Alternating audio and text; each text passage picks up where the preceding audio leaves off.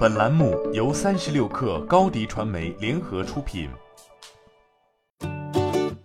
本文来自微信公众号“一语观察”。二零一九年为期三天的清明档落下帷幕，可这个短暂的档期在今年格外有意思。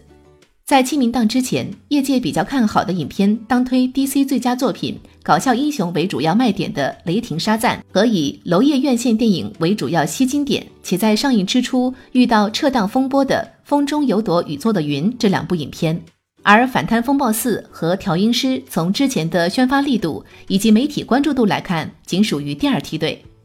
但在刚刚过去的清明档，好莱坞沙赞的风头被香港反贪反复碾压。根据灯塔专业版数据显示，四月五号上映首日，《雷霆沙赞》以九千六百六十八点二万票房，不敌《反贪风暴四》的当日一万零四百六十七万票房，痛失首日票房冠军。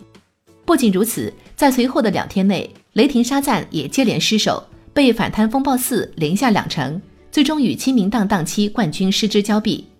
值得一提的是，在这三天的票房较量中，《反贪风暴四》面对《雷霆沙赞》的强势进攻，均是以逆袭之姿赢下当天的票房冠军。对于《反贪风暴四》来说，这个清明档可谓战果累累；但对于《雷霆沙赞》来说，则不那么美妙了。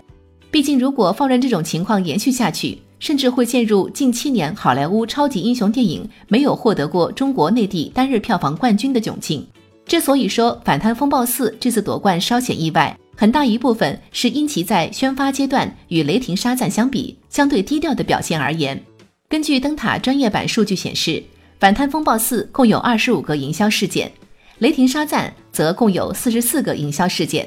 其中与《雷霆沙赞》预告片、花絮相关的营销多达二十余起，就为影片提供持续热度。此外，《反贪风暴四》除了缺少物料发布、线下活动的媒体关注度。在上映之初，也缺少像《风中有朵雨做的云》撤档风波、娄烨院线作品等社会话题的关注度。之所以《反贪风暴四》最终逆袭成为档期票房冠军，分析认为主要有以下几个原因：首先，口碑的力量不可小觑。《反贪风暴四》之所以逆袭，很大原因要感谢《雷霆沙赞》上映后口碑迅速下滑，豆瓣评分从开局的七点四分跌落到六点七分。其次，香港电影自身的好印象加持，清明档上映的《反贪风暴四》里面，人们依然可以看到古天乐、林家栋等一众熟悉的港星。